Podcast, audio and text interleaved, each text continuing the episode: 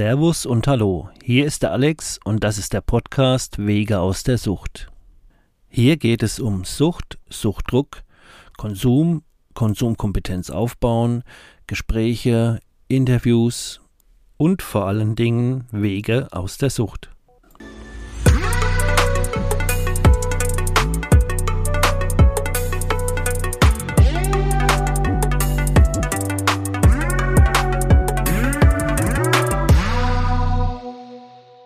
Hallo ihr Lieben da draußen, ich begrüße euch heute zur 14. Episode.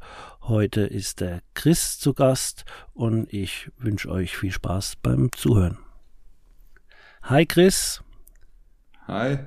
Hi Alex. Servus. Schön, schön, dass ich dabei sein darf heute. Ja, schön, dass du da bist. Das war genau der Plan von dem Podcast, dass ich mit ähm, ja, Brüdern und Schwestern äh, ins Gespräch komme, dass wir dem Ganzen hier eine Stimme geben können und dass wir auch ernsthaft mal über das Ganze reflektieren können.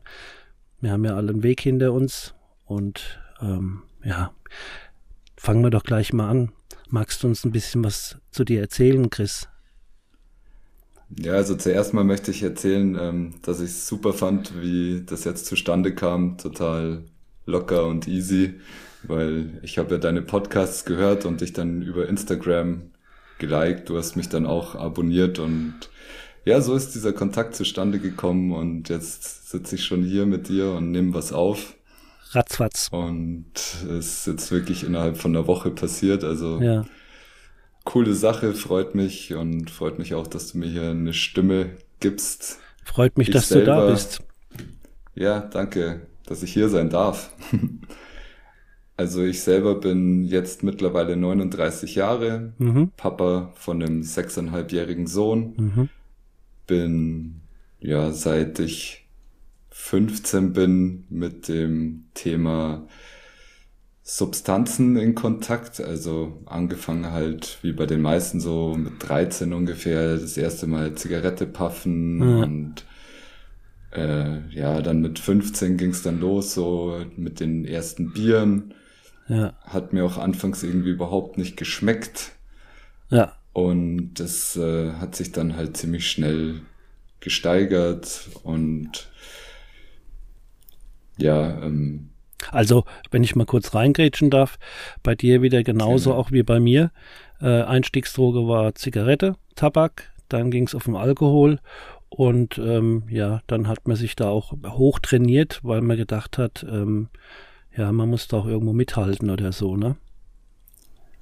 Ja, also Zigaretten waren auf jeden Fall Einstiegsdroge. Mhm. Ich habe das halt auch immer bei meiner Oma gesehen, die hat immer geraucht. Meine Mutter selber gar nicht. Also die hat auch tatsächlich in ihrem Leben noch nicht einmal an der Zigarette gezogen. Okay.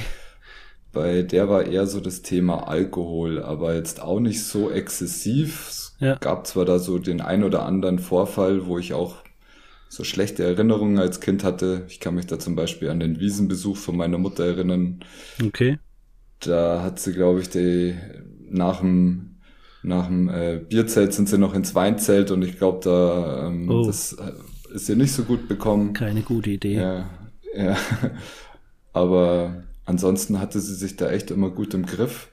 Aber trotzdem, ja, war ich halt schon sehr ähm, wie soll ich sagen, ähm, letztendlich ist es ja immer eine Kompensation auch, wenn man es im Nachhinein dann reflektierter sieht, dieses, de, der Konsum von Substanzen. Ja. Also aus meiner heutigen Sicht ist es halt nicht so, dass, ähm, dass der Konsum das die Ursache ist, mhm. wie, wie man es ja eigentlich in dem Moment wahrnimmt, ja, genau, um gleich mal ein bisschen tiefer da jetzt einzusteigen. Ja, wo dann die anderen sagen, ja, warum äh, machen die das? Das weiß man doch, das sollen wir doch nicht machen und haben da gar keine Ver kein, kein Verständnis dafür. Ich bin da nämlich voll bei dir.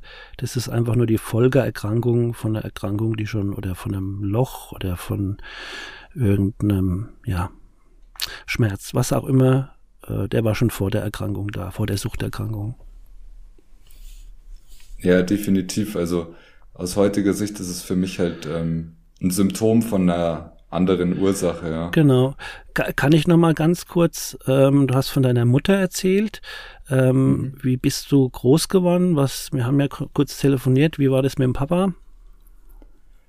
Ja, genau, da hatten wir auch schon mal äh, während dem Telefonat kurz drüber gesprochen, ja. dass es auch immer sehr interessant ist, wenn man Menschen begegnet, die so eine Suchtthematik haben, dass man da oft oder eigentlich fast immer aus meiner Erfahrung heraus äh, Kindheitsthemen findet, wo irgendwas mit Mutter und Vater nicht gepasst hat. Ja. Und so war das bei mir auch oder ist es bei mir auch. Ja.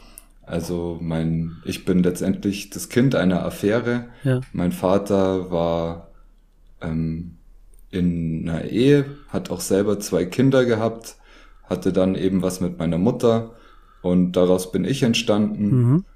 Da gab's halt im Hintergrund auch noch äh, die Manipulationsversuche vom Umfeld her, ähm, dass ich abgetrieben werde. Also wow. meine Mutter hat sich dann schon bewusst für mich entschieden, aber hatte halt wirklich auch ganz schön Gegenwind. Mhm. Und ja, also meine Oma wollte das damals nicht, mein leiblicher Vater war dagegen. Mhm. Und ich, ich bin ja heute der Meinung, dass auch äh, ein Kind, äh, wenn es noch im Bauch ist, äh, nicht nur vom Blutkreislauf versorgt wird, sondern auch die ganzen Emotionen und alles äh, mitbekommt und dass man da eigentlich schon auch so Grundprogramme mit auf den Weg bekommt und dann hast du ja richtig schon mal einen Scheiß Start gehabt, schon sogar bevor du auf der Welt warst. Mhm. Ja, definitiv. Also das ist, äh, es gibt auch vorgeburtliches Trauma und ähm, sowas gehört auch ähm, zu 100 Prozent damit rein. Ja. Ich ähm, kann zum Beispiel auch mal ein bisschen was äh, erzählen, was das für mich dann für Auswirkungen auch auf mein Erwachsenenleben hatte oder ja. auch immer noch hat. Ja. Ähm, das war zum Beispiel, ich habe nie ähm, verstanden, wieso ich mich in Gruppen unwohl gefühlt habe. Okay. Also sobald ich also in vier Augengesprächen war für mich immer alles tutti und ich habe mich wohlgefühlt und ich konnte mich äh, meinem Gegenüber gut anpassen und äh, hatte da auch immer ähm, gute Gespräche. Ja. Nur sobald ich irgendwie, sobald da irgendwie aus vier Augen sechs, acht oder mehr wurden, ähm, musste ich entweder den Clown spielen oder ich musste mich da irgendwie profilieren oder ich habe mich sehr schnell unwohl gefühlt und ich habe jetzt erst vor wenigen Monaten, kann ich eigentlich sagen, ja, äh, auch rausgefunden, dass das auch was damit zu tun hatte, dass ich eben von dieser ersten Gruppe, die ich wahrgenommen habe in meinem Leben, ja. ähm, wirklich, äh, die wollten ja nicht mir jetzt irgendwie das Pausenbrot wegnehmen und äh, mich mal ein bisschen mobben oder so, sondern die wollten mir wirklich äh, an, an mein Leben, mhm. ja, also und das ähm, ist eben auch mitunter äh, vorgeburtliches Trauma, wenn man da so manipuliert wird. Ja, ja. Das, ja, das kann, das kann ich gut nachvollziehen. Hab da auch so ein bisschen Parallele jetzt, wenn du das sagst. Ich konnte mich auch immer nur in äh, Face-to-Face-Gesprächen wirklich so öffnen und in der Gruppe habe ich halt auch immer der Max gemacht und habe halt aber eigentlich auch aus, weil ähm, die starken äh, fressen die Schwachen halt, ne? Und habe dann halt immer auf dicke Hose gemacht. Ähm, aber eigentlich war das schon so ein Überlebensprogramm, wo da drin ist. Auch später so der Freundeskreis, den ich mir gesucht habe, äh, Stichwort Family, hattest du ja genau das gleiche, ne? Das waren aber auch schon alles so Überlebensstrategien, weil man braucht ja Verbündete. Aber will ich da gar nicht so groß unterbrechen. Ähm, ja, es geht halt darum, mit aller Gewalt irgendwie dazuzugehören. Also aus, aus meiner Sicht so. Und das war halt bei mir in der Schule auch offensichtlich, dass ich dann ja ähm, auch zum Teil gemobbt habe. Und mhm. ähm, aus, ja, es, aus heutiger Sicht, ähm, ja, es tut einem dann auch irgendwann leid. Also ja. ich war, so, ich war auch eher so der Täter gewesen. Ähm, hab mir auch immer Freunde gesucht, die zwei, drei Jahre älter sind wie ich. Ähm, ja, aber im Endeffekt war das aus, aus einer Unsicherheit heraus halt, ne? Im, jetzt heute weiß ich das halt auch, ne? Ja. ja, also das war mal das erste Thema so, wo bei mir die Traumatisierung losging. Das ist auch, also in, im gegenwärtigen Moment mein großes Thema, Traumata erkennen und bearbeiten. Okay. Das ähm, mache ich täglich. Das ist meine tägliche Praxis. Das hat mir Stabilität gegeben. Ähm, ich hatte ja dann auch wirklich eine, also meine Selbstmedikation ging, wenn man jetzt mal will, ähm, mit Substanzen. Ich sage jetzt bewusst Substanzen, weil sie eigentlich auch schon vorher losging. Ich habe zum Beispiel auch ewig lang am Daumen gelutscht. ja, also das, ja. das war auch schon so eine Selbstregu, so ein Versuch, mich selbst zu regulieren. Ja, kompensieren. Äh, also ja. klar, ich konnte ja noch nicht mit äh, drei, vier, fünf Jahren irgendwie losziehen und mir irgendwelche Substanzen reinziehen. Wer weiß, vielleicht hätte ich es sogar gemacht. Ja, ja, so. ja. Aber ich wahrscheinlich da, auch safe, ich wäre dabei gewesen. Also es ging schon sehr früh los und, und ich hatte auch, ähm, ich hatte auch ähm, immer das Thema mit dem Essen. Also ich wiege jetzt aktuell fast 80 Kilo, aber das war nicht immer so. Ja. Ich hatte mit, mit 15, 16 hatte ich so meinen ersten Peak, da hatte ich 90 Kilo. Okay. Bei ungefähr, ja, ich schätze mal, da war ich so ein Meter 70 ungefähr. Jetzt bin ich mittlerweile 1,83. Aber ähm, ich war halt wirklich pummelig und dick. Mhm. Und ja, habe dann irgendwann meine erste Diät mit Haschisch und Bier gemacht. Ja. Okay. So, das hat dann auch recht gut funktioniert. Innerhalb von sechs Wochen habe ich da 30 Kilo abgenommen. Das war wirklich massiv. Ah, da hast du aber ordentlich Gas gegeben, oder? Ja, das kann man so sagen. So ist auch alles andere als gesund und natürlich auch nicht ähm, nachhaltig. Ja. Also irgendwann, irgendwann hatte ich das dann auch wieder drauf und mein nächsthöherer Peak war dann 125 Kilo. Ja. Und ja, es ging halt dann immer wieder auch, äh, von, von dem habe ich mich dann wieder 30 Kilo runter. Dann war ich mal eine Zeit lang auf 90 und dann irgendwann war ich wieder auf über 100 Kilo. Also Essen hat auch immer eine Rolle gespielt und vor allem halt auch dieses emotionale Essen. Essen einfach, um auch was zu kompensieren ja. und genau, das hat ja nichts mit Ernährung zu tun, sondern das hat was mit Dopamin zu tun bitte und mit auch so einem Schutzpanzer und so, ne? Genau, also so aus heutiger Sicht würde ich sagen, es ist halt, ich habe da mal ein ganz interessantes Buch gelesen. Leider fällt mir jetzt dieser Begriff nicht ein, aber es gibt so ein Hormon, was ausgeschüttet wird, ja. Wenn man eben Nähe hat und Oxytoc äh, kuschelt. Oxytocin, Oxy Ach ja, Oxidation. Ja, du bist nah dran, deswegen habe ich gesagt, mir fällt's nicht ein. Ja, ja genau. Das, das passiert beim Stillen auch und so. Und bei der Geburt wird es ausgeschüttet und so, ne? Ja, genau, richtig. Und, und genau dieses Gefühl hat man auch, wenn man von innen so ähm, stark berührt wird, wenn der Magen eben so extrem voll ist, ah. dann, ähm, dann fühlt sich das so ähnlich an, nur von innen anstatt von außen. Also okay, okay, interessant. Und ähm, ja. Was, was ich nochmal äh, kurz anstoßen wollte, bei mir ist ja so ein bisschen auch so der rote Faden, wie geht's in so eine Sucht rein? Und wir sind ja alle äh, Individuen, äh, Individuen und äh, wie geht's dann auch wieder raus? Ähm, genau, dass wir dann uns mhm. nochmal vorstellen, wie das so von der Jugend an deine, deine Suchtkarriere oder so, wie das so weiterging.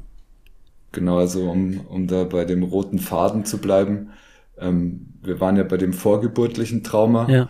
was, was mich ähm, begleitet und ähm, dann ging es eben über, dass meine Mutter sehr früh berufstätig wieder war, nachdem ich geboren wurde. Und mhm. das hieß halt für mich, dass ich mit sechs Monaten schon wieder in die Krippe gegeben wurde. Okay, okay, mies. Und ähm, das ist halt auch aus also meiner Sicht viel zu früh und ja, ja. natürlich können die Leute sich da vor Ort auch nicht äh, in dem Umfang um Kind kümmern, wie eine Mutter das tun würde. Naja, du und hast halt auch überhaupt keinen Halt, ne? Und du wirst ähm, das, das hat nichts mit Geborgenheit zu tun dann.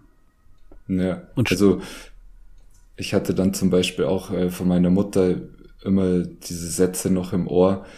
Und zwar auch positiv. Also ich dachte, ja, ich war ja so ein liebes Kind, weil meine Mutter immer gesagt hat, du hast nicht geweint, aber es ist halt nicht normal für ein Kind, bis es sprechen kann, dass es nicht weint. Mhm. Sondern wenn ein Kind halt nicht mehr weint, dann bedeutet das, dass es aufgegeben hat. Ja. Also, dass es halt gemerkt hat, dass es die Energie nicht wert ist, aufzubringen, zu weinen, weil da eben nichts passiert, weil eben mhm. ähm, kein Feedback ja, kommt.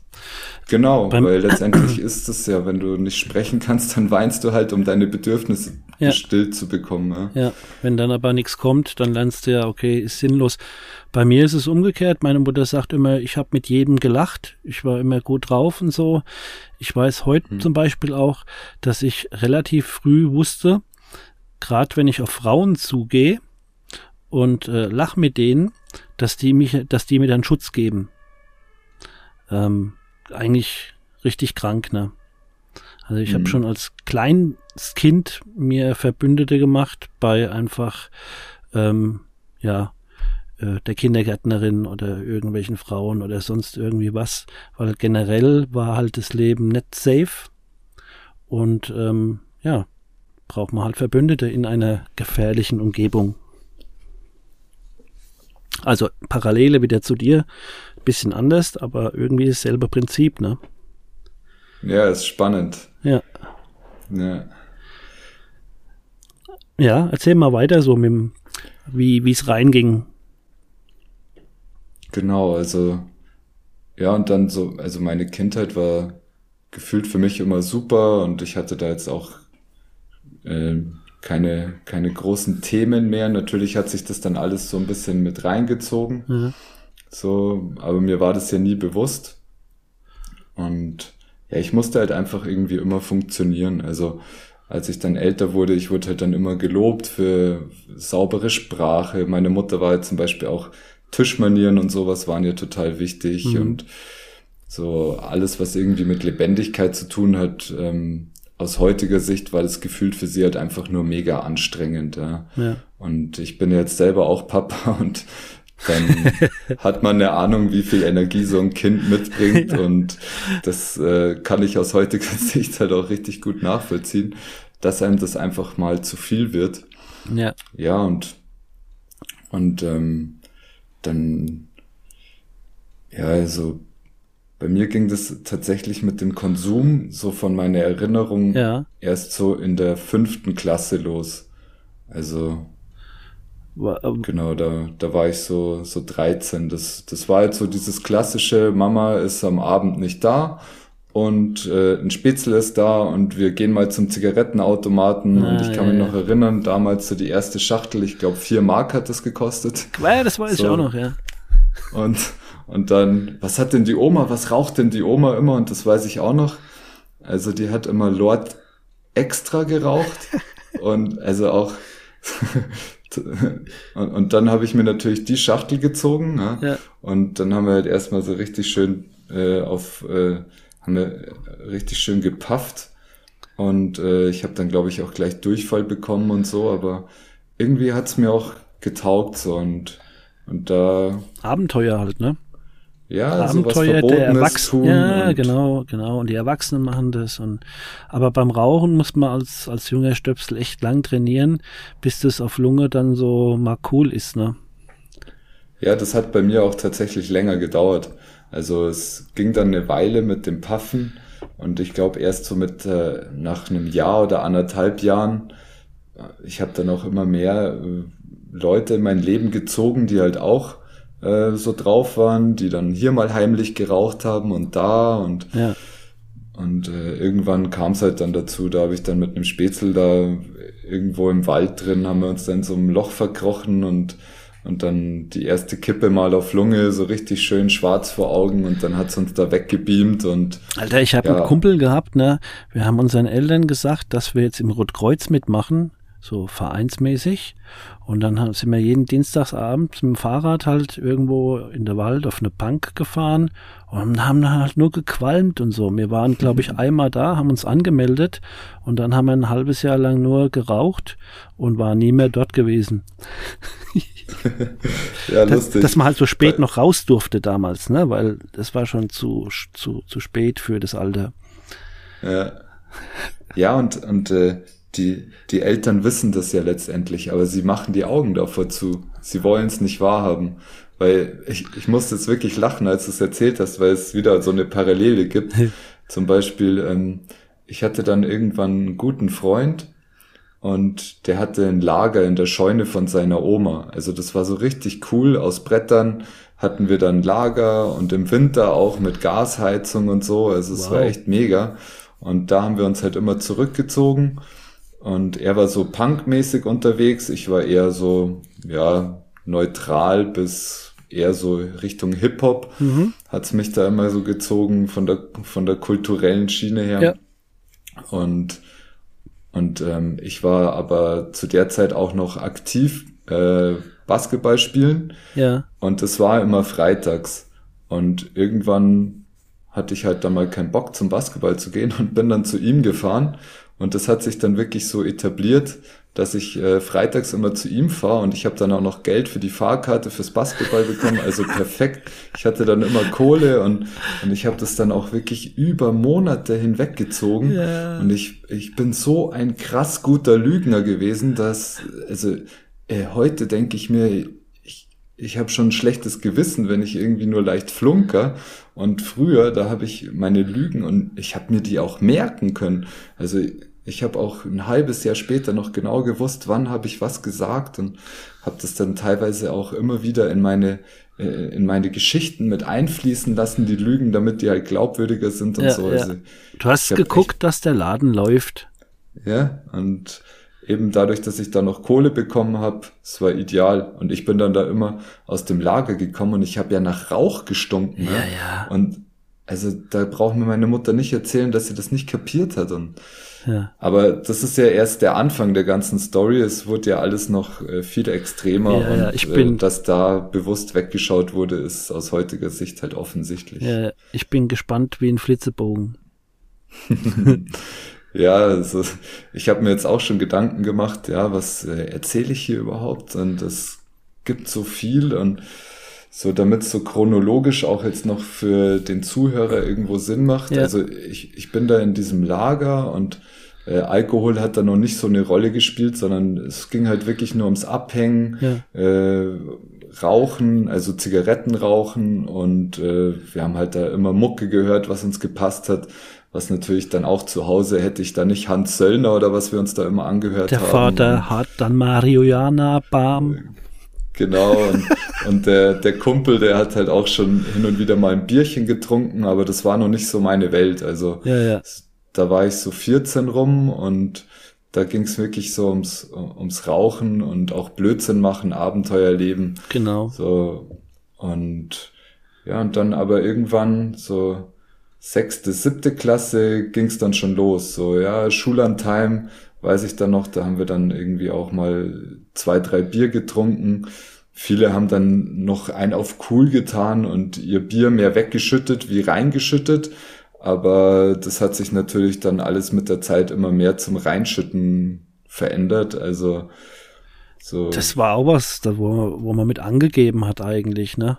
So. Ja, ja, so zwei, drei Bier, wenn man getrunken hat, das war damals schon, ja, da gehört man schon zu den Erwachsenen so auf gut Deutsch. Ja. ja. Also da hat man schon zu den Großen gehört und ja, ich, da gab es dann auch immer Leute aus der Klasse, die sind dann schnell zum Bieseln gegangen und sind dann zurückgekommen und das Bier war leer, ja, und so. Oh Gott, oh also Gott, oh Gott. Eigentlich, ja. eigentlich hat man es gar nicht gemocht. Also ja. auch mir ging's so, dass geschmacklich hat's mir überhaupt nicht getaugt. Ja. Aber ich habe mich halt da reingezwungen und aber und so ich hab dann auch der erste Rausch ist dann schon was, wo du denkst, so hoppla, was geht denn da ab? Ne?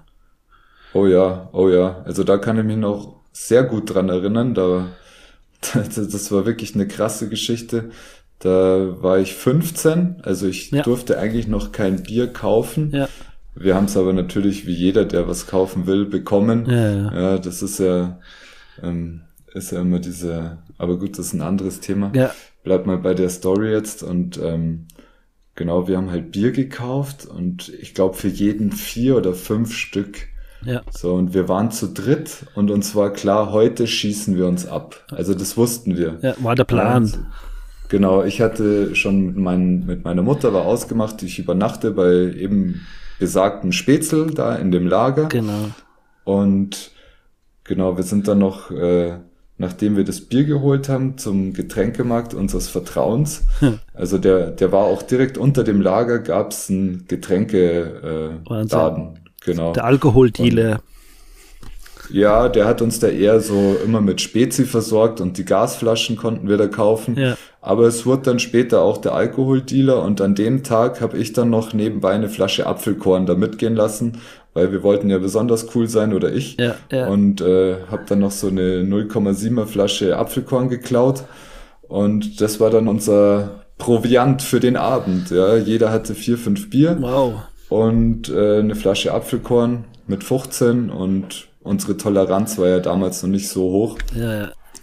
Ich weiß auch schon, wie es ausgegangen ist, aber erzähl mal weiter. ja, wir sind dann auf jeden Fall nicht in das Lager gefahren, sondern ähm, zu einem Jägerstand okay. in der Nähe da. Ja. Und ja, der hatte Platz für zwei Leute, da saßen die anderen beiden oben und ja, ich stand dann meistens so auf den Treppen rum und dann haben wir halt eine nach der anderen gekippt und so.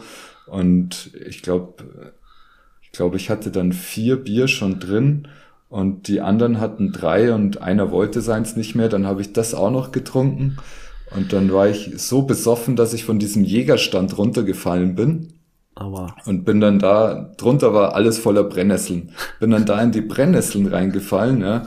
Oh Gott. Hab, hab gelitten wie nochmal was. So ist, ist mir nichts großartig passiert. Ich lag halt da in diesen Brennnesseln ja. drin. So, ich bin irgendwie aus zwei Metern oder so runtergefallen. Ja.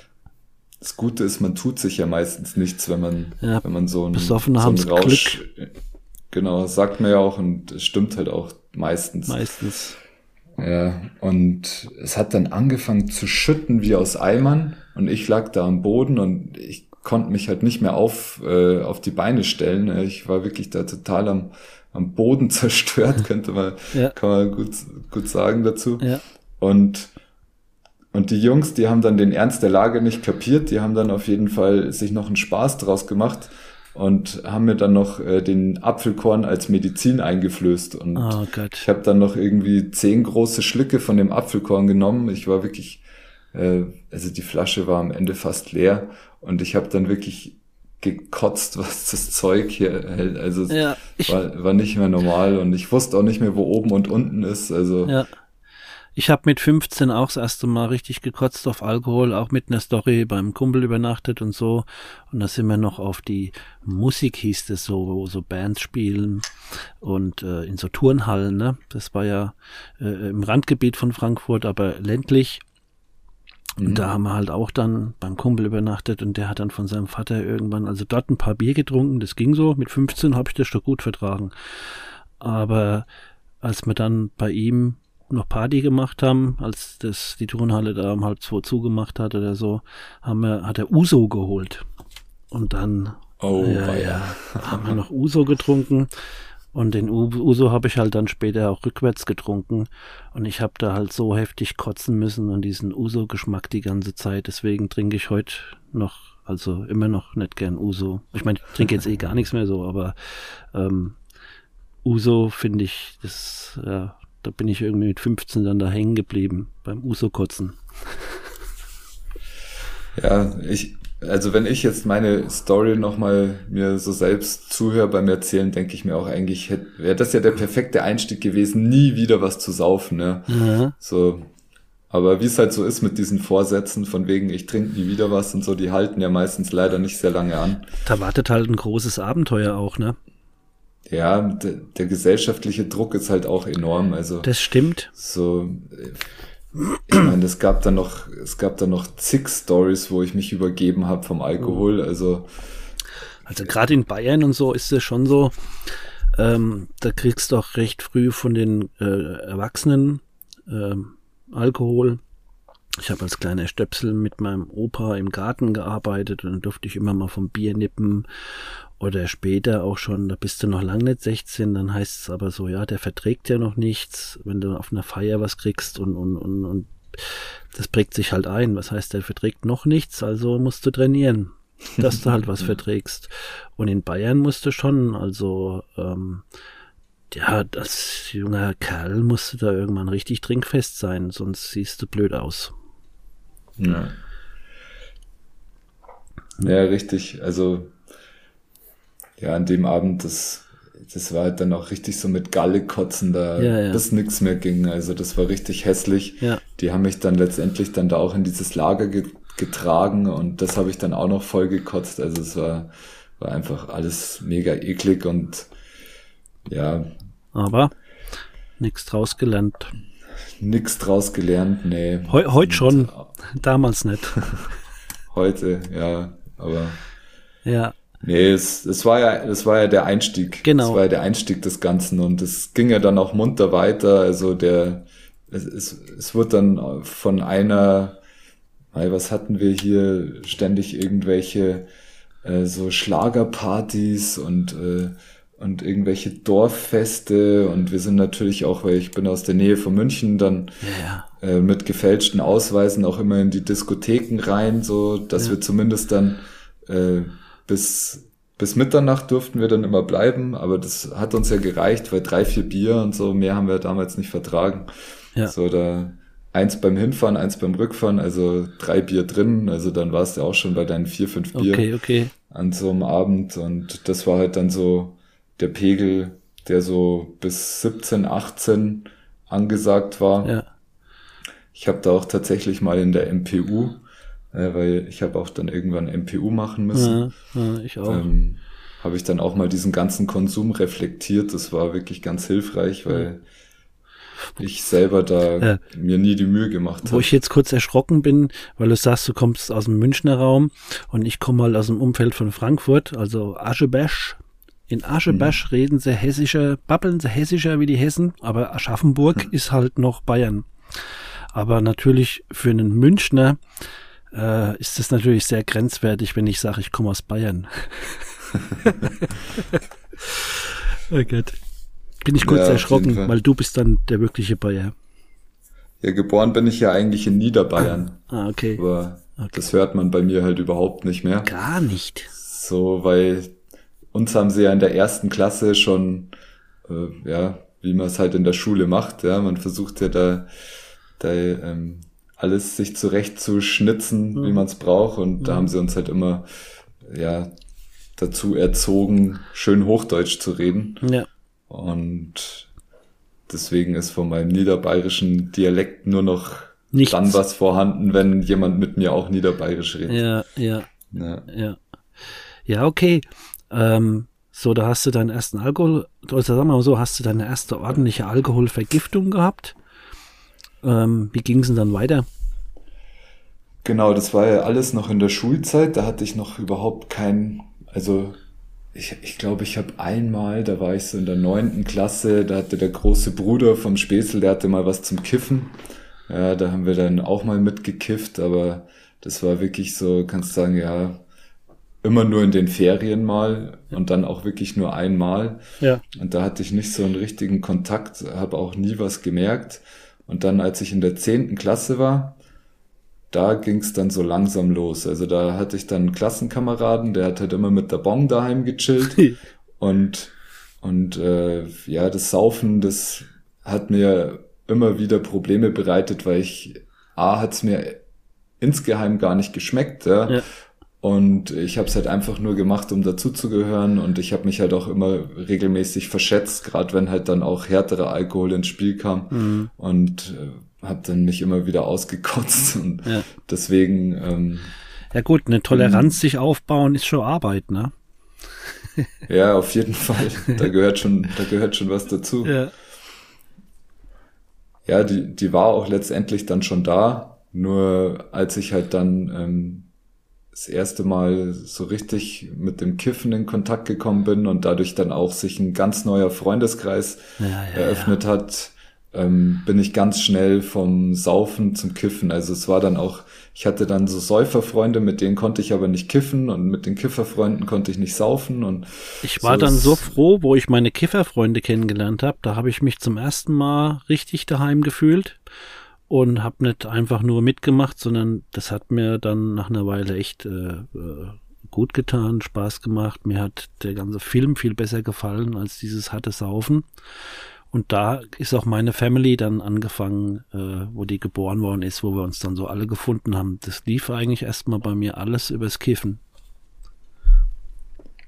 Ja, das ist echt ein Stichwort, das mit der Family. Also es ging dann bei mir auch ratzfatz, dass ich dann diesen Freundeskreis sehr wertgeschätzt habe und dann auch über meine Familie gestellt habe Ja. und auch gesagt habe, das ist halt meine Ersatzfamilie, da werde ich aufgefangen, die, die haben ein Ohr für mich und ich, es, es ging halt auch nicht nur darum, einen ganzen Tag Blödsinn zu reden, sondern ich konnte auch mal über meine Gefühle reden. Ja.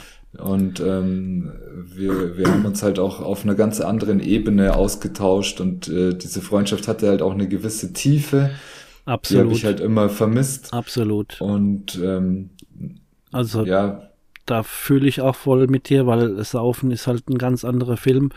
Und beim Kiffen, vor allen Dingen ähm, in meiner Clique, ich, äh, die haben auch alle Abitur dann später gemacht und so. Und ähm, wir haben dann schon echt auch, äh, für mich war schon immer so, wo kommen wir her, wo gehen wir hin, was ist der Sinn, äh, was soll Gott sein? Oder bla bla bla. Oder auch unsere Gesellschaft und äh, damals ging es dann auch stellenweise um Politik oder wir haben halt auch einfach diskutiert, diskutiert und aber Sachen, wo mich halt echt getatscht haben, ne?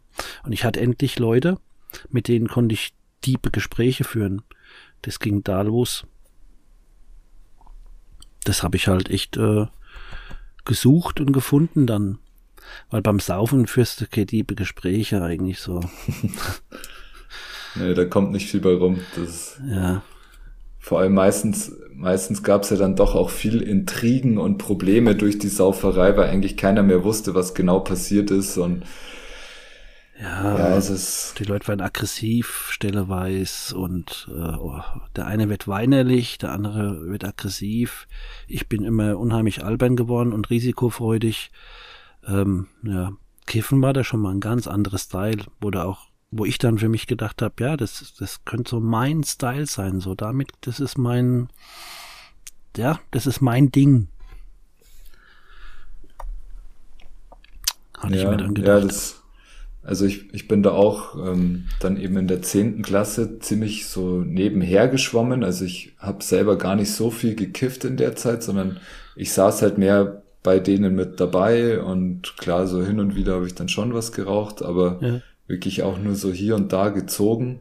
Aber ich bin immer tiefer und ähm, ja auch gefühlt so, ähm, ja, das, das, das ist, hat sich so subtil eingeschlichen in mein Leben, dass ich das gar nicht so wahrgenommen habe. So anfangs habe ich dann auch immer mit Augentropfen gearbeitet, wenn ich halt heimgekommen bin, dass Mhm. meine Mutter das nicht merkt und Mhm. die hat auch, die hat auch jahrelang nichts gemerkt. Also eben das, äh, oder sie hat halt auch nie was gesagt, ja. Ja.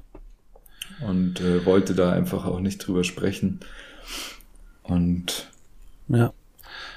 Weißt du, warum Ja, du rote Augen kriegst beim Kiffen? nee, Die Gefäße, also du entspannst ja und die Gefäße weiten sich da und auch halt die Gefäße, die Adern in den Augen weiten sich und deswegen siehst du dann halt da das Blut. Ähm, deswegen kriegst du da rote Augen. Okay. Ja. Ja, also in mir ist auch irgendwie immer so eine Anspannung da gewesen und ich glaube, weil bei mir waren die Augen immer extrem rot, so dass es für mich halt auch einfach eine Möglichkeit war, mich zu entspannen. Ja. Also ich ich hatte gar kein gar kein anderes Werkzeug zu entspannen wie das Kiffen. Also Sport war war für mich schon ich wusste, dass es das gibt, aber ich habe das halt einfach nicht gemacht. Ja. Es Ja. war mir viel zu anstrengend alles. Und äh, ja, deswegen, also meine Augen waren immer ultrarot. Okay. Also mir hat man es wirklich immer auf, auf äh, einen Kilometer angesehen, wenn ich stoned war. Ja, also ich habe sehr viel Sport gemacht, weil ich schon von meiner Mutter da extrem früh gefördert worden bin und war da immer in mehreren Vereinen gleichzeitig. Und auch bei der Schule war ich dann immer, wo die Schulen gegeneinander angetreten sind, in allen Bereichen, was es gab, war ich da immer mit dabei und habe mir dann so Skills auch angeschafft, habe dann so äh, Karate gemacht dann mit 14, 15 und dann habe ich auch trainiert, dass ich Flickflack und Salto kann und so Zeug, aber das war alles nur für meine Fassade, für dass ich halt der Starke bin. Und ja, Ja. ich hatte eine riesen Angst davor, zu den Schwachen zu gehören. Und deswegen habe ich da einen Haufen Energie aufgewendet, ähm, ja, ähm, möglichst fit zu sein und auch, obwohl ich mich nie so gehauen hab, ne, ähm, wenn mir jemand was wollte, dass ich halt richtig krass drauf hab und der dann alt aussieht. Ist nie dazu gekommen. aber es war ja, auch. Gott sei Dank. Ja, ja. Aber ich habe meine ganze Truffzeit davon gezerrt, dass ich ähm, bis in die Jugend rein, von der Kindheit an so extrem viel Sport gemacht habe. Ähm, das wird ja dann alles aufgefressen. Aber da glaube ich, habe ich ähm, sehr von gezerrt, wenn ich mir andere Kumpels angeguckt habe, wie schnell die abgebaut haben, stelleweise. Ähm, ja, war das eigentlich eine Sache, da habe ich ganz, äh, habe ich mit der richtigen Sache kompensiert. ja, weil du Sport gesagt hast. Aber okay, irgendwann hattest du deine, deine Kifferfreunde gehabt. Wie hatten sich das dann weiterentwickelt? Naja, ich war dann, war dann so 18, war schon auch gut dabei. Ja. Also ich habe dann irgendwann bin ich natürlich dann, also was heißt natürlich, aber ich habe dann diese Entwicklung gemacht vom, vom Alkohol zum Kiffen. Also Alkohol war dann für mich total tabu. Es ging gar nicht mehr. Es ging nur noch Kiffen, Kiffen über alles. Mhm. So und ich habe dann auch relativ schnell halt äh, gemerkt, dass mich das ja auch ein bisschen Geld kostet. Hab ja. dann angefangen eben immer so für andere mitzukaufen, dass ich halt äh, meinen Konsum umsonst hatte. Und ja, äh, das, das, hat sich dann auch immer, ja, ich bin dann so mit meinem, ich hatte ja schon erzählt, dass ich so auch dieses Hip-Hop-Ding gefeiert habe. Also ja. kam mir halt da so ein bisschen auch gangstermäßig vor. Ja, ich hatte meinen der, Konsum, ich konnte ein bisschen verchecken. Man ist natürlich dann auch in, in einer Position, wo die Leute dann äh, nett zu einem sind und so. Und das hat genau. mir natürlich alles gefallen. Der Dealer ist derjenige, der zwei Stunden zu spät kommt und alle freuen sich und feiern Genau, ihn. genau. Ja, also ich, das ging bei mir auch ziemlich schnell. Ich meine, die Geschichten sind ja alle schon verjährt, deswegen kann ich das ja erzählen, aber ja, ja. so, ähm, ich, ich hatte dann anfangs immer so meine zwei, drei, vier, fünf Gramm gekauft. Das ging, glaube ich, so die ersten, vielleicht ein halbes Jahr lang und dann habe ich mir gleich 100 Gramm geholt. So, die Platten? So, ging das, so, so grüne genau. Platte? Genau, da genau das haben wir auch immer. Wir haben es plattenweise geholt dann später. Und dann habe ich halt einfach immer abgegeben, was ich nicht gebraucht habe und das war. Ja, man finanziert sich seinen eigenen Konsum halt, ne? Bis hin, genau. dass man dann noch ein bisschen Taschengeld hat und ist halt mega cool, auf jeden Fall. Ja. Ja, und so, so habe ich dann einfach so vor mich hingelebt habe dann auch eine Ausbildung angefangen. Also ich habe dann schon gearbeitet und so, war aber total planlos. Ja, ich habe dann eine Ausbildung bei der Bundeswehr angefangen. Ich wollte, ich war, ich war so planlos, dass ich mich als Zeitsoldat beworben habe ah. und so. Und ich war aber noch 17, war ja. total, war total am Kiffen und so. Das ist aber irgendwie bei den ganzen Tests auch nicht aufgefallen. Und ich habe dann sogar gut abgeschnitten. Und am Ende hieß es dann, ja, Sie sind aber erst 17, so, ja, wir könnten Ihnen hier eine Ausbildung anbieten. Und dann habe ich dann eine Ausbildung als Kommunikationselektroniker angefangen. Total lost. Ich hatte überhaupt nichts damit am Hut. So bin dann jeden Morgen um 5 Uhr aufgestanden, hab dann, äh, damit ich um sieben in der Kaserne sein kann, weil ich auch noch einen recht langen Anfahrtsweg hatte. Und Wahnsinn. Und dann ähm, und dann bin ich halt total fertig wieder nach Hause gefahren. Damals konnte man in der S-Bahn noch die, die Fenster aufmachen, hab ja. dann oft auf dem Heimweg schon gekifft in der S-Bahn noch. Ja. Und, und äh, bin dann sofort von zu Hause zu meinen Spezies zum Kiffen und da bin ich dann meistens so halb auf dem Stuhl eingeschlafen. Ja, ja, ja. Und dann noch während der Probezeit habe ich dann das wieder gekündigt und habe dann äh, noch äh, eine Lehre als Bürokaufmann angefangen. Okay. Weil ich dachte mir ja so, Computerspiele machen mir Spaß, äh, ich sitze gern vorm Computer, also mache ich das. Okay. Ja, und äh, das war aber dann. Aber das mit der Bundeswehr ist super lustig, ne? Das Leben schreibt schon geile Geschichten. Ja, ja. ja. Ja, das drei Monate lang, also Wahnsinn. Ich hatte wirklich mit dieser ganzen äh, Thematik nichts am Hut. Also so Strom, das hat mich überhaupt nicht interessiert. Und ich war dann in der Berufsschule auch immer so verloren da, okay. dass ich dann in, in irgendwelchen Prüfungssituationen und so habe ich immer zu den Nachbarn geschaut, ja, wie haben die jetzt ihre Stromkreise ge geklemmt und so und habe das dann einfach nachgemacht, okay, weil ich okay. total planlos war und einfach auch total verstrahlt unterwegs. Mein erster Beruf ja. ist äh, äh Elektroinstallateur, wo ich gelernt habe damals. Aber gut, du hast dann, das kenne ich nämlich auch, man hat dann einfach äh, gearbeitet, äh, hat einfach geguckt, wie, dass man so schnell wie möglich wieder zu seiner Family kommt und hat sich einfach durch die Woche gequält und aufs Wochenende gewartet.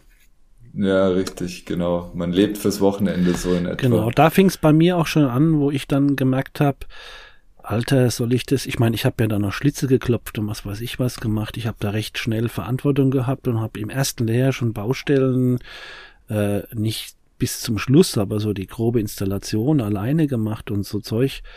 Ähm, und da habe ich mir gedacht, ey, das soll ich jetzt äh, bis heute wäre es ja dann 67, ne? Und das fand ich alles irgendwie gar nicht geil was für eine Energie mir da jeden Tag gelassen hat für die 560 Mark, die ich da am ersten Lehrjahr bekommen habe. Ja, da hast du mit einer Platte Hasch, äh, ja, da hast du sogar noch Spaß gehabt, wenn du Taschengeld verdient hast. da ging der, beim Arbeiten ging der Abfuck erst richtig los bei mir dann.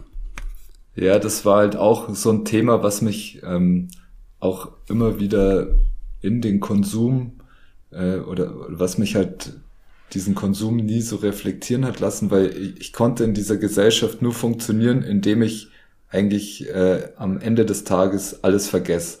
Deswegen mhm. bin ich auch bin ich auch heute cool mit dem, was da alles lief, weil in, in meinem Bekanntenkreis, also ich kann es nicht mal mehr an einer Hand abzählen, wie viele Leute wirklich gestorben sind, weil sie sich das Leben bewusst genommen haben. Ja. So, weil ähm, weil es am Ende halt für sie nicht mehr erträglich war. Und da sage ja. ich mir, hä, ich habe das einfach gebraucht, diesen Konsum. Wer weiß, was ich sonst gemacht hätte, weil für mich war eben auch diese Gesellschaft für mich so kaputt. Ich habe das nie verstanden, dass man von Montag bis Freitag sich über seine Arbeit aufregt und dann äh, sich aufs Wochenende nur freut und dann von Urlaub zu Urlaub denkt und ja. letztendlich äh, zwischendrin dann äh, von der Rente träumt. Ja, ja. Und, und, das ist ja als junger Mensch, ist das ja eine Ewigkeit weg. Ähm, das macht dann schon sehr depressiv, ne?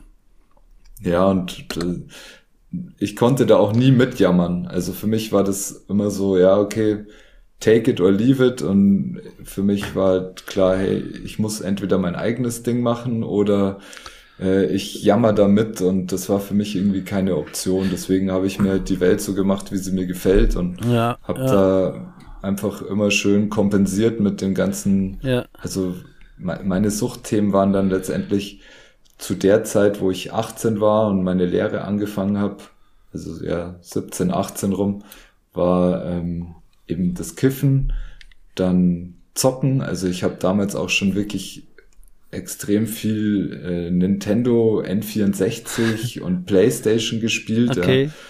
Und, ähm, und in der Arbeit, das war eigentlich auch wie, ähm, ja, wie offener Vollzug, so ein bisschen betreutes Leben, ja. sage ich immer, weil also das erlebe ich heute auch teilweise noch so, dass ich von acht Stunden, die ich da absitzen muss, teilweise wirklich nur sechs Stunden was zu tun habe, ja. äh, zwei Stunden was zu tun habe. Okay. Und die restlichen sechs Stunden sitze ich dann da rum und warte eigentlich, dass der Tag vergeht. Ja.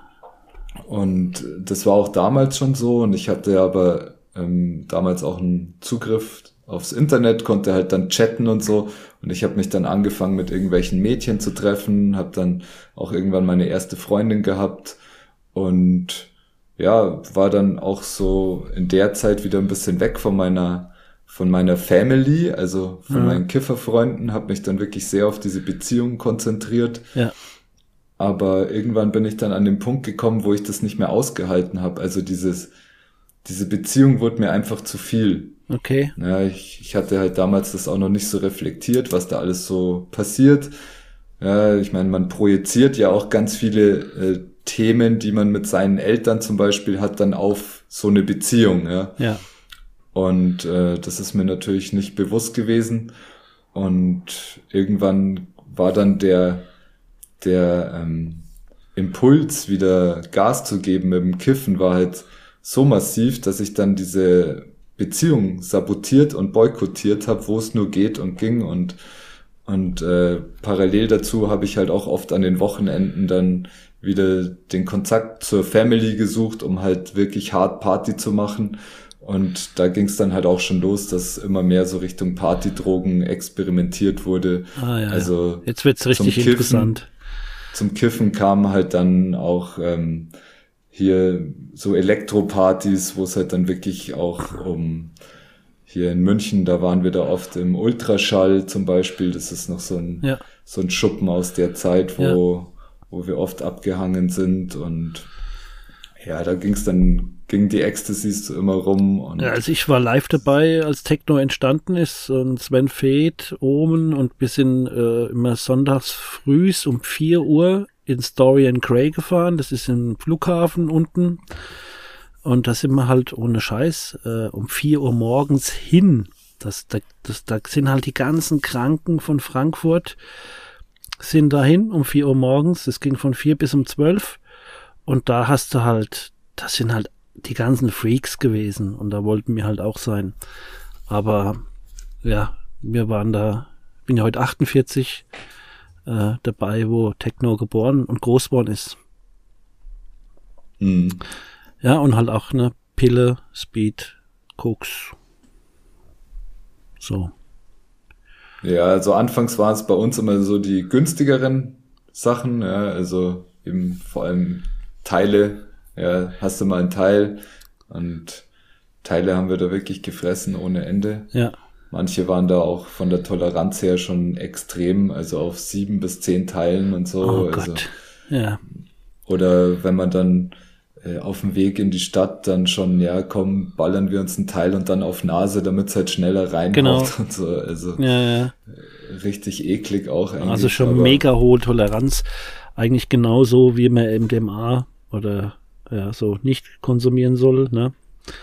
Ähm, ja. ja. Also null, null äh, safer Use und ja. ähm, auch überhaupt auch kein ähm, keine Suchtkompetenz in dem ja, Sinn, dass man jetzt überlegt, so warum konsumiere ich das so exzessiv und ähm, worauf sollte ich achten, sondern einfach nur gib ihm gib und, ihm. und schauen, was passiert. Ja, also, und und halt einfach auch äh, dabei sein, ja, mitmachen, auch Gruppenzwang in einer gewissen Weise, dem man sich aber gar nicht so bewusst wird. Okay, okay. Also ich erlebe mich da, glaube ich, rückwirkend gesehen eher immer so als Firestarter, weil ähm, ja, weil ich einfach voll die Abenteuerlust habe und mich alles so abgefuckt hat, dass ich einfach, ja, ich war für alles dankbar.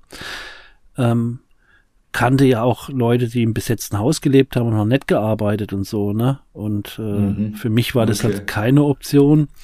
Oder Punks halt, ne, die betteln gegangen sind und so, ja, das war halt, waren dann auch Kumpels so, aber ähm, ja, keine Option. Aber um den ganzen Frust irgendwie abzubauen, ähm, war das für mich mega geil, auch so im Club und richtig weggeballert, tanzen und so. Und wir haben auch schon mal kurz drüber gesprochen. Ähm, wir sind ja auch so ein bisschen offen für Spiritualität oder was, oder für die großen Menschheitsfragen, für Philosophie und was auch immer. Ähm, ich muss dir sagen, ich habe in dem Bereich immer noch viel gemacht später, aber so ekstatisch mit Menschen stundenlang, also zehn Stunden tanzen, ähm, alle bewegen sich zum Beat und irgendwann hat halt jeder die Kontrolle verloren, aber wir stehen alle zusammen zehn Stunden zusammen und bewegen uns richtig abspasten zum Beat. Das ist so, muss ich rückwirkend sagen, mit das Spirituellste. Ähm, auf der einen Seite natürlich total ähm, jeglichen Rahmen sprengend, aber auf der anderen Seite, das, was mich da angetatscht hat, war wirklich für mich eine hochspirituelle Erfahrung, wenn du das vielleicht nachvollziehen kannst.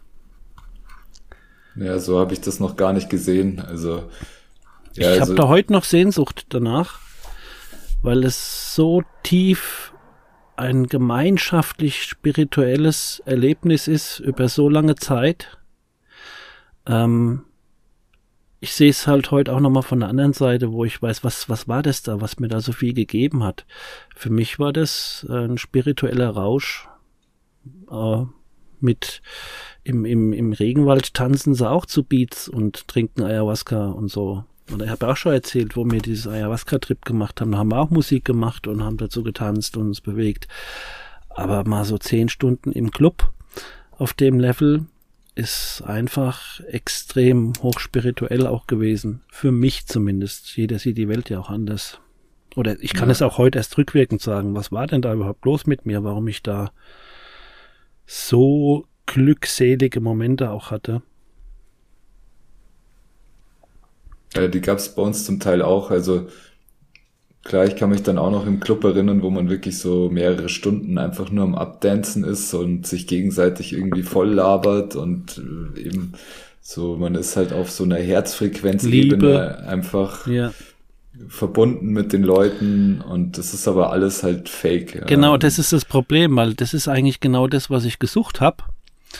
Ähm, dort auf eine ganz extreme Art und Weise, aber dann fährt halt jeder wieder heim und ähm, dann geht's da mies und es war halt alles nur ähm, Fake.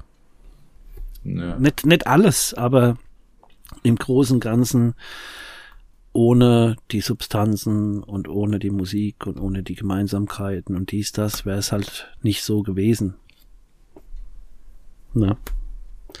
Ja, und bei mir war es halt auch so, ich, ich habe mich irgendwie eh schon immer falsch gefühlt, wie auf dem falschen Planeten und im falschen Film und so. Und ich habe halt auch ja. viel einfach gemacht, um das zu vergessen. Bruder.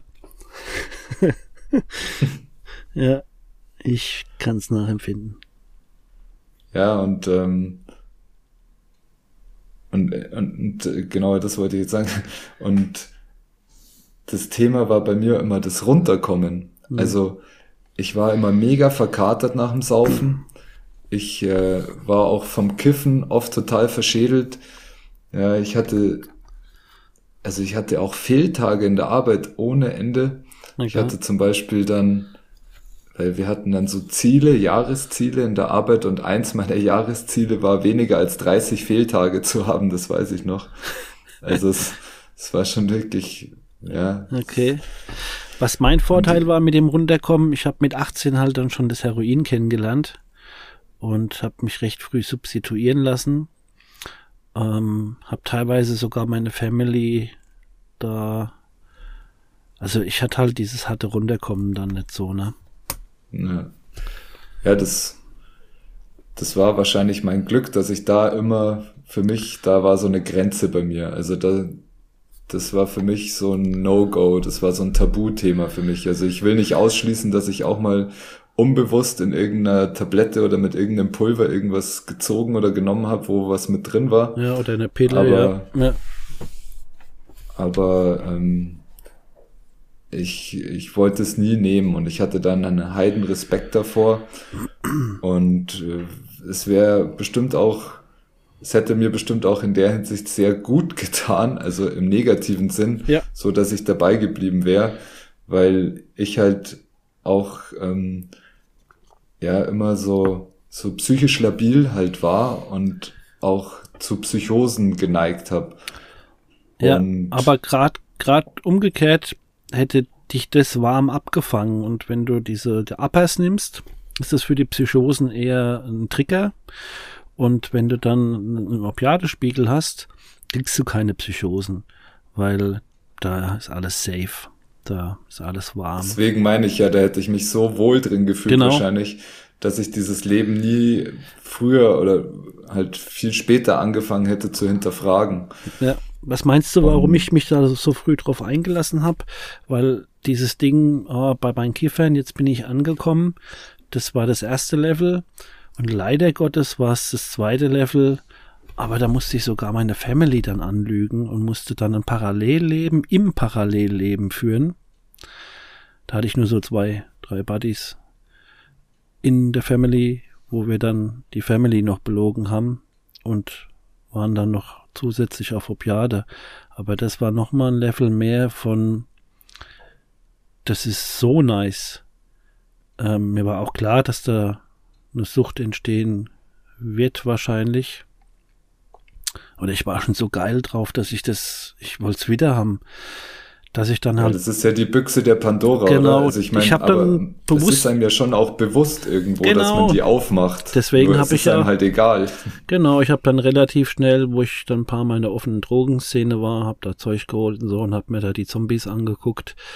ähm, habe ich halt meinen Verstand wieder benutzt und habe dann gemerkt, okay, da musst du zum Arzt gehen, musst sagen, du bist heroinabhängig, dann kriegst du ähm, ein Viertel Liter Koteinsaft mit nach Hause. das ist auch äh, richtig krass gewesen damals, dieser Koteinsaft.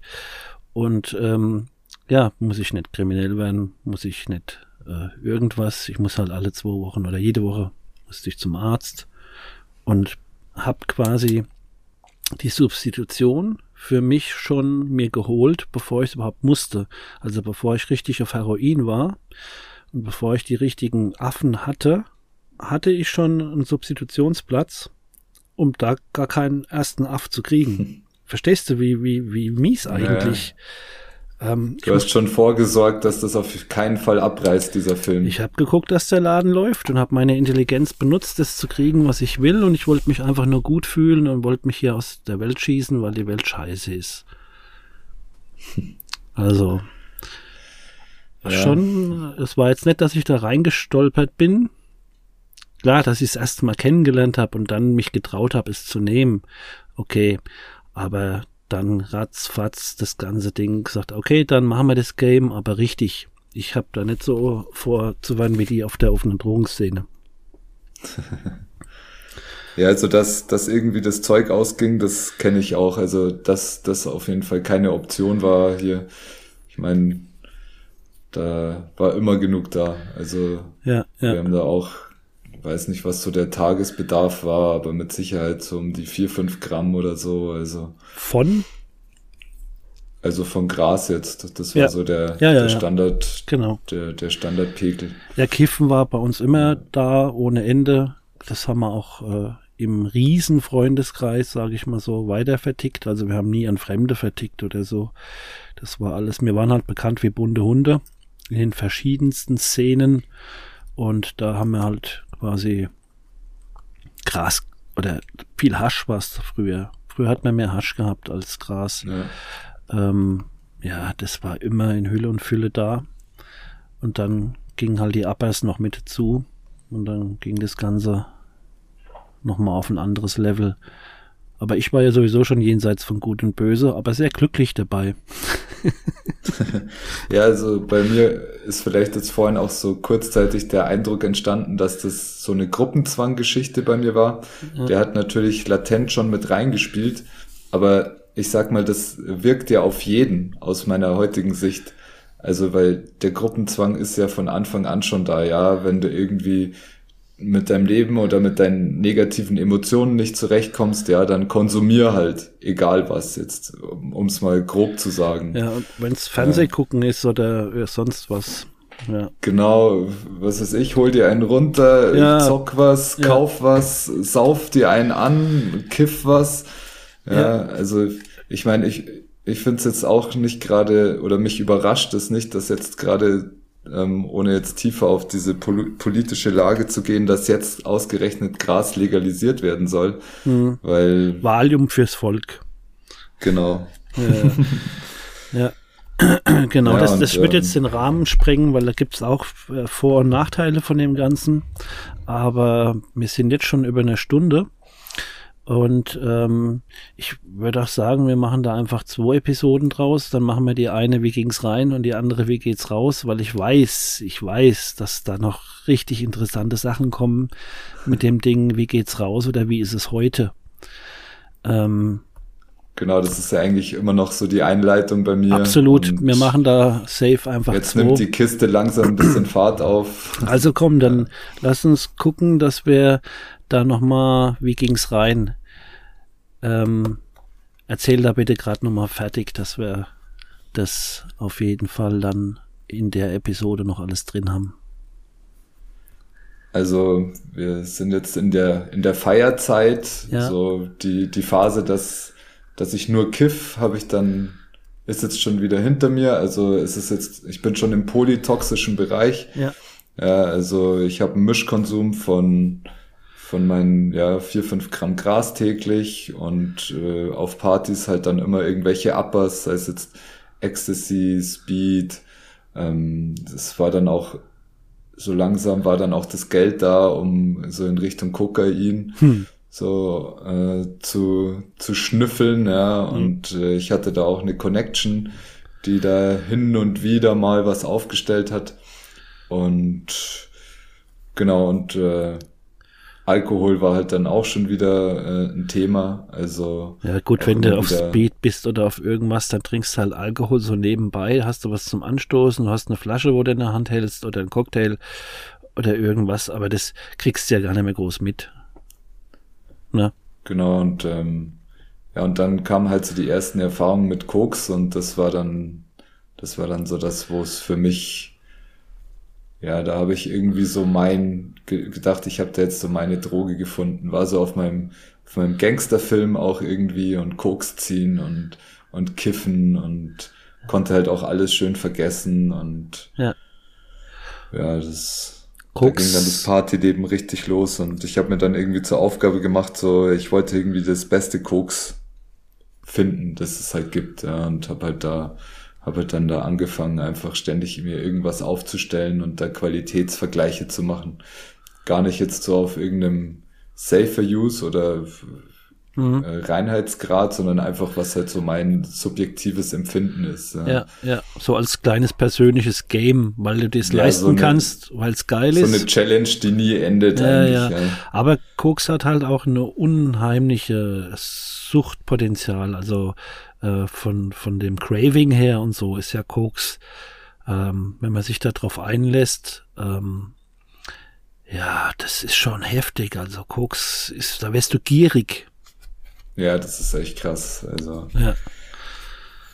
Ja, aber das war wirklich zu der Zeit auch für mich noch gar nicht so verfügbar. Nur es ging halt da auch wirklich los, dass ich dann da immer wieder Bock hatte und wenn da was herging, dann habe ich immer zugeschlagen und das wie du schon sagst, das ist halt dann auch was, wo ich mich nie beherrschen konnte. Also eben, ich konnte mir jetzt nicht sagen, ich lege mir ein, zwei Nasen auf und den Rest packe ich weg und für irgendwann auf, sondern was da war, wurde wegkonsumiert. Ja. das hat, glaube ich, schon jeder versucht und noch keiner geschafft.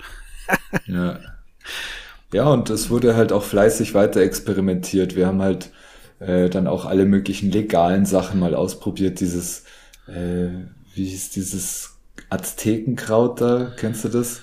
Ähm, äh, dieses Zauberbalsam, äh, Salbei. Zauberbalsam, genau. Salbei, ja. Stechapfel. Genau, genau. Also ich habe ja eine Folge gemacht über Naturdrogen, da ging es ja von Negativbeispiel Stechapfel auf Positivbeispiel mit super Set und Setting äh, Ayahuasca-Konsum. Aber Stechapfel ist doch richtig dumm. Du erinnerst dich an nichts, kannst danach nicht mehr lesen, weil du nicht mehr gescheit sehen kannst, zwei Tage. Und ja, auch während dem Rausch kriegst du ja eigentlich gar nicht mit, dass du drauf bist. Also es, oder wie hast du das empfunden? Ja, ich glaube, wir hatten da in dem Sinn Glück, weil das bei uns gar nicht gewirkt hat oder ah, okay. bei, bei mir Alter, halt nicht. ist voll für den Arsch. Ist das Dümmste, was du mal machen kannst. Du machst dich nur zum Kasper für die anderen und das war's. Na super. Ja. aber erzähl ja, aber mal weiter. Salvia, das, das, das war schon heftiger. So, das haben wir halt dann auch bei mir im Zimmer da. Also das, das Ganze hat sich eh hauptsächlich bei mir im Zimmer abgespielt. Okay. Weil, also ich bin dann mit meiner Mutter umgezogen. Ähm, da war ich 15 und hatte dann so im, einen ausgebauten Dachspeicher mit eigenem Bad und relativ großem Zimmer. Das hatte bestimmt so 25 Quadratmeter. Ja, cool. Und äh, mit, mit zwei Dachfenstern. Und ja, da haben wir halt immer da oben geraucht, gekifft und wir hingen da oft mit zehn Mann ab und es war immer Halligalli und. Warst du ja, die Zentrale? Ja, genau, so. Ich war größtenteils die Zentrale, wir waren auch öfter bei anderen Leuten und so, aber es ja. war schon auch so eine richtige Abflackbude und ich habe mich damals auch total toll gefühlt, weil ja alle immer bei mir waren. Im Endeffekt ist es ja dann auch so, man nutzt es ja auch aus, ja, man kann da chillen, man hat da seine Ruhe, man, ja. man flackt da rum. Ja. Ich hatte oft immer die Action mit Getränke organisieren und. Ja, ja, der Gastgeber also, ist der Arsch, ne? Ja, ja, auch äh, Leergut, was ich da Leergut aus der Bude rausgetragen habe, das war nicht mehr normal. Und, und, deine Aschenbecher und die Bon sauber machen und was weiß ja, ich. Ja, ja, richtig. Ja, ja, kein Arsch will's machen, geht schon nichts mehr durch. Äh, so verschmockt ist das Ding und irgendeiner muss es ja sauber machen. ähm, Aber ich wäre damals auch gern mit dir befreundet gewesen, glaube ich. Ja, und ich hatte immer eine saubere Bon. ja, ah. da war ich ah. wirklich, ähm, da war ich wirklich ein bisschen pingelig und so. Ja, ja, da gab's diese und diese Kiffer, ne? Wir hatten mal ja, auch Das hat mir überhaupt nicht getaugt, wenn die, wenn ja, die vergründet ja, war, da. Aber ich war schon auch so, ich habe es dann die Leute schon auch spüren lassen, dass ich das Sagen habe und das hat mir dann schon auch getaugt und auch wenn dann irgendwelche Leute zum Kaufen kamen oder so, die, die mussten dann Topf saugen und so, ob sie wollten oder nicht. Ja. Und dann wurde auch ein Foto gemacht und so. Ich hatte wirklich bei den Leuten, wo ich mir nicht so sicher war, auch immer ein bisschen mal, mal so ein Backup-Plan, falls mich da irgendwer hinhängen wollte. Oder so. Was ist das schon und, wieder so wie bei Stefan und bei mir auch so? Ist schon auch viel mit Überlegung dabei und ähm, wird ein Haufen Intelligenz in das Game reingegeben, ne? Und Energie. Ja, weil ja auch irgendwo klar ist, dass es ein Spiel mit dem Feuer ist. Ja? Genau. Und Interessant. Ja. War das dann schon so der, der Höhepunkt von deiner Drogenkarriere oder? Also nein, war er noch nicht. So, das, das war eigentlich immer noch so die Einleitung. Ich hatte halt immer wieder so Phasen. Ja, und also habe mich dann immer wieder mit Zocken und Kiffen auch wieder so ein bisschen runterreguliert und das Ganze hat sich dann auch wieder über ein paar Monate normalisiert, meistens dann auch in Verbindung mit einer Beziehung. Ja, dann, also irgendwann ging ja dann meine erste Beziehung in die Brüche, da war ich so 20 rum und dann habe ich da wieder Gas gegeben, von 20 bis 22 oder so, dann hatte ich wieder eine Beziehung, die ging dann wieder drei Jahre, die ging dann auch wieder in die Brüche ja. und so hat sich das dann die ganze Zeit, der Pegel hat sich halt so aufrecht erhalten und ja, die, die, die Toleranz und, und ich wusste halt dann auch immer mehr, was mir taugt und, und was mir nicht taugt. Und ja, so damit habe ich mich dann eigentlich so über die, über die Jahre, ähm, über die Jahre entwickelt oder mein, mein Konsum hat sich entwickelt. Okay. Aber was ich noch erzählen wollte, weil genau nach meiner ersten Beziehung, ich habe ja schon erzählt, dass ich immer so ein bisschen psychisch labil war. Ja. Und wir, ähm, nach meiner ersten Beziehung habe ich mich dann auch wieder voll auf meine Family, also auf diesen äh, Freundeskreis gestürzt, habe mich da, ähm, habe da auch immer versucht, bei jeder Party dabei zu sein und so. Und ja. ich habe dann auch schon gemerkt, so teilweise war es halt den Leuten auch schon zu viel, weil wenn ich nicht drauf war, dann war ich anstrengend und wenn ich drauf war, war ich auch anstrengend und so. Okay.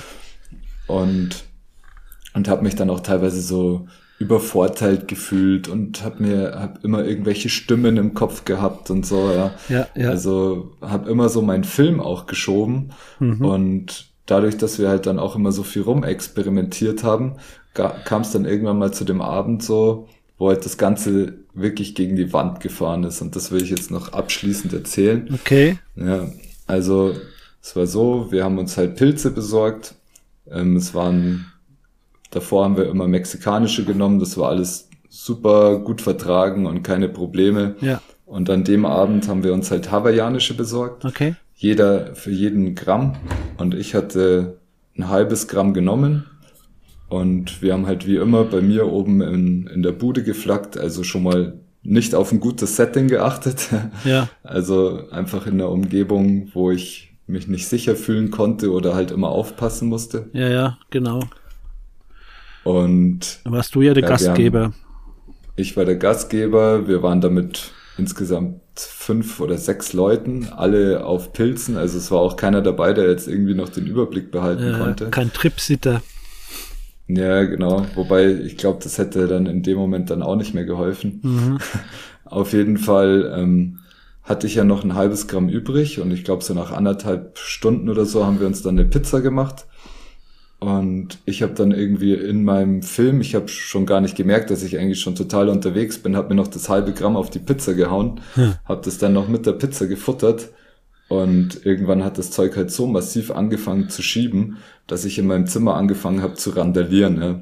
Also Ui. ich habe dann da angefangen, den Tisch umzuschmeißen und so am Anfang fanden es auch alle noch lustig, aber ich habe halt, äh, ich habe halt nicht mehr, ich habe halt die Kontrolle einfach verloren und habe halt nicht mehr, ähm, ich habe halt kein Ende mehr gesehen und habe da immer mehr zerstört und so. Ja, ja. Und irgendwann dann hatte ich auch keine Klamotten mehr an. So, und dann bin ich da nackig in meinem Zimmer gewesen, habe da das ganze Zimmer zerstört. Und irgendwann ist es natürlich meinen Eltern aufgefallen, weil die ja unten saßen und Fernseh geschaut haben. Ja. ja. Und dann ist das Ganze in einem Desaster geendet, wo ich kurz davor war, vom Balkon zu hüpfen, weil ich wirklich dachte, ich kann fliegen. Also so diese klassische Klassiker. Klassiker eigentlich, ja. Du bist aber der Erste, der mir davon erzählt, äh, aus einer Ich-Perspektive. Sonst kenne ich das immer nur als Gerücht. Gerücht. Gerücht. ja, erzähl. Ja, und ähm, die Eltern standen irgendwann da. Wahrscheinlich. Ja, also meine Eltern standen da, die für die ist halt eine Welt zusammengebrochen, ja. weil ihre Illusion jetzt äh, letztendlich komplett äh, zerstört war. Ja. Ja, und ähm, war aber in dem Moment jetzt erstmal nicht so wichtig, so, weil ich war ja da einfach out of control und meine Mutter hat dann einen Notarzt gerufen. Ach, der kam dann auch, die haben mir dann irgendwas reingepumpt und so.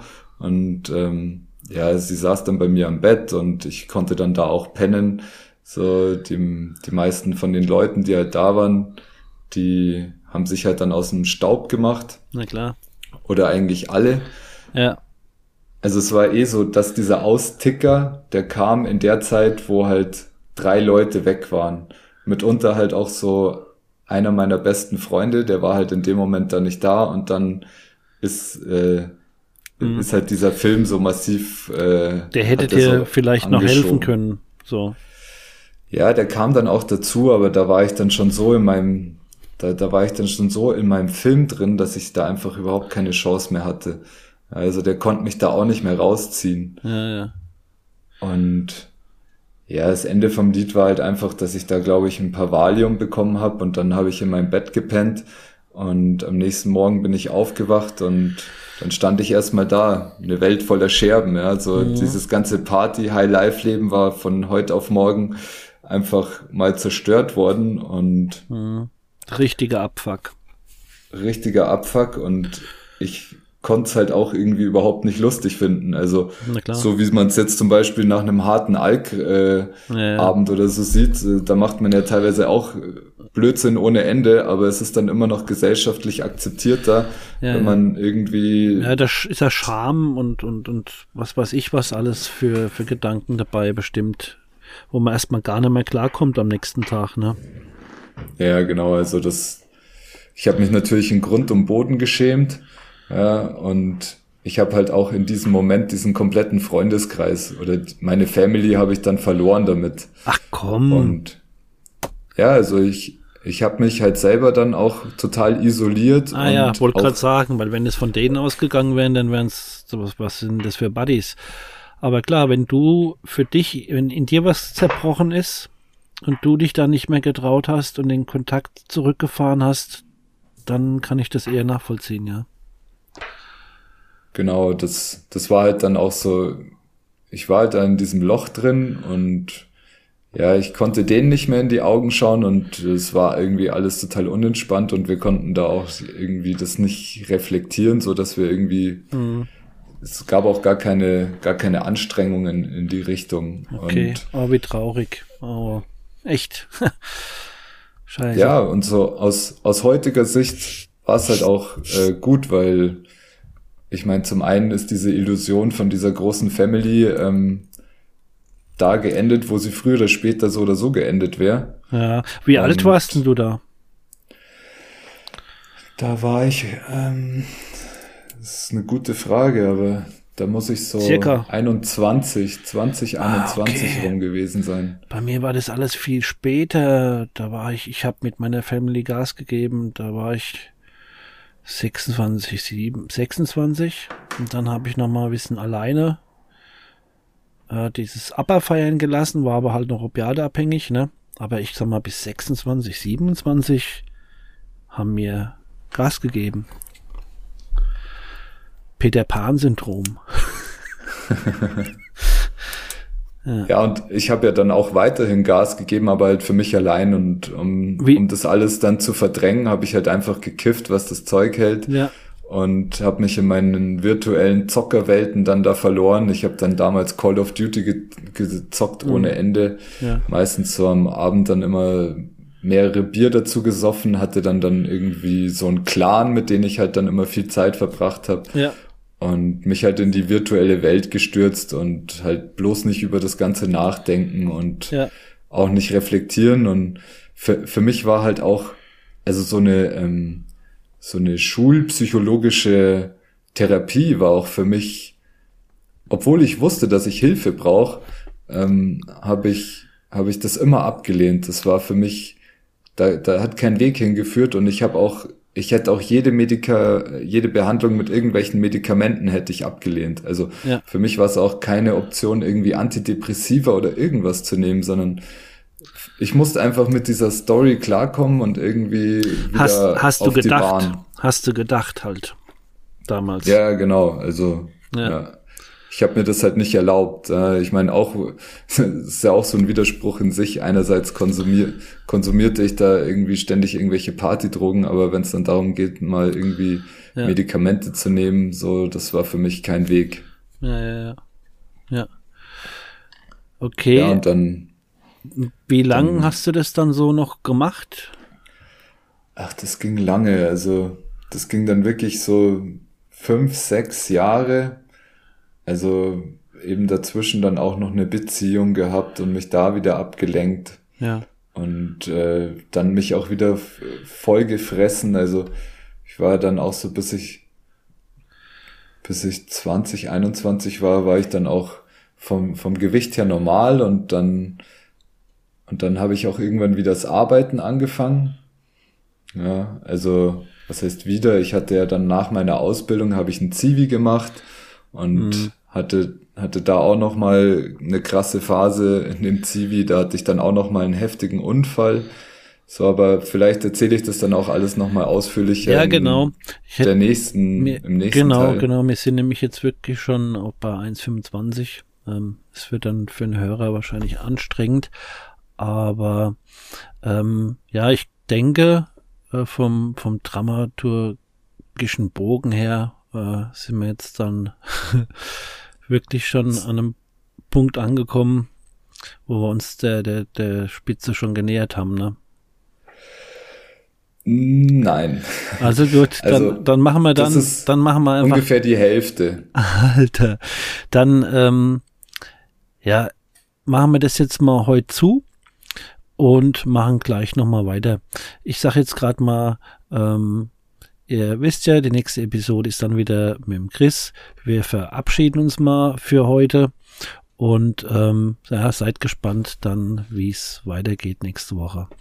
Dann sage ich mal Ciao da draußen und äh, Ciao Chris. Ja, ciao Alex. Danke.